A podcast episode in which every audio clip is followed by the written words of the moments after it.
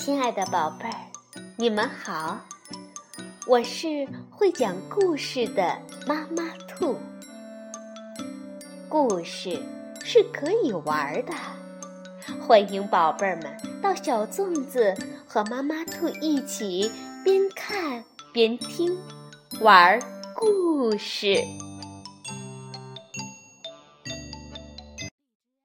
宝贝儿，晚上好，欢迎收听。妈妈兔的花样故事，我们今天要讲的故事是根据上海美术电影制片厂的经典动画改编的，是由人民邮电出版社出版，同济出版有限公司编著。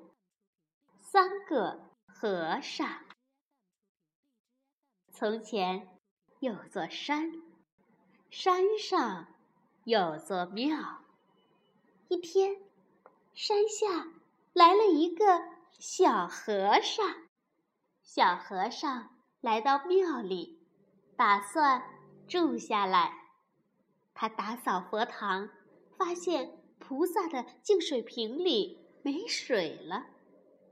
小和尚就走到水缸边舀水，发现水缸也是空的。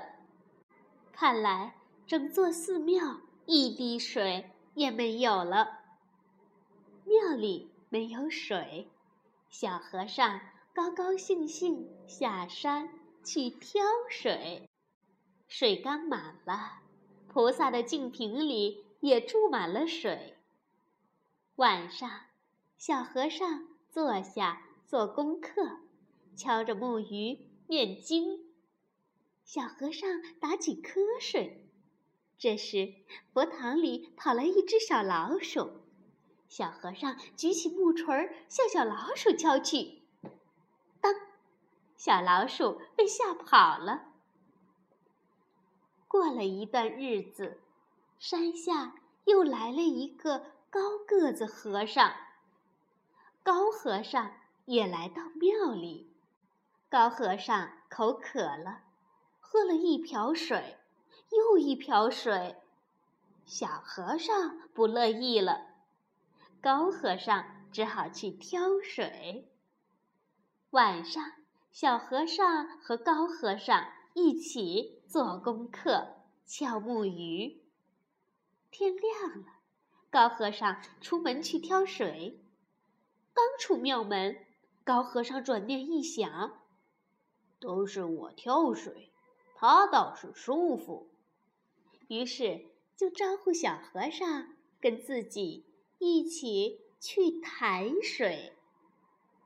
下山的时候，俩人配合很默契。可是等打满水上山时，就有了麻烦。水桶一会儿滑向扁担的一端，一会儿又滑向另一端，两人走得晃晃悠悠。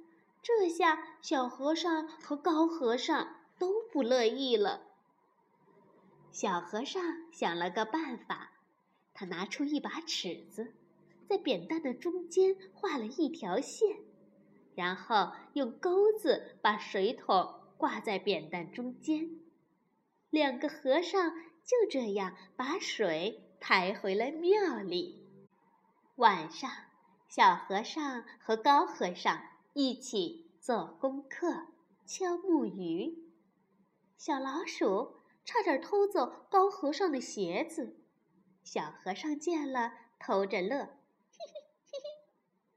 高和尚生了气，两个和尚谁也不理谁了。又过了一段日子，山下又来了一个胖和尚。胖和尚也来到庙里。胖和尚口渴了，喝了一瓢水又一瓢水。小和尚和高和尚都不乐意了，让胖和尚去挑水。胖和尚挑水回来，又累又渴，结果喝光了刚刚挑回来的水。没有水，三个和尚。都不高兴了，从此谁也不愿意去打水。晚上，三个和尚都饿了，只好拿出干粮吃。哎呀，他们没水喝，都被干粮给噎住了。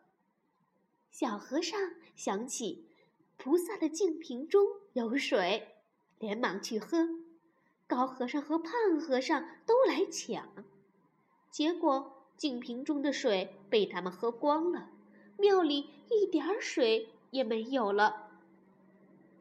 又一天过去了，忽然一声雷响，天空飘来几片乌云，要下雨了。三个和尚把水缸、木桶搬出来，准备接雨水。云见他们想不费力气就得到水，生气地飘走了，一滴雨也没下。天黑了，小老鼠跑出来，咬坏了蜡烛。哎呀，着火了！